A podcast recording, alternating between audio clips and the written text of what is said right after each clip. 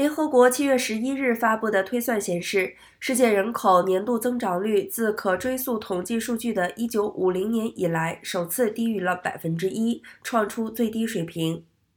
人口规模为世界最大的中国，也因长期的计划生育政策产生影响，自2022年起转为人口减少，到2023年将被印度反超。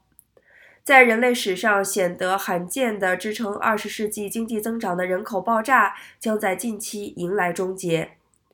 据日本经济新闻署名川守一之今天的报道，世界人口增长率破百分之一，人口增长火车头的中国也将不在。该报道称，联合国自二零一九年以来，时隔两年修订了世界人口预测。由于全球少子、老龄化和新冠疫情的影响，世界人口增长率二零二零年首次跌破百分之一二零二二年降至百分之零点八三，此次是首次跌破百分之一。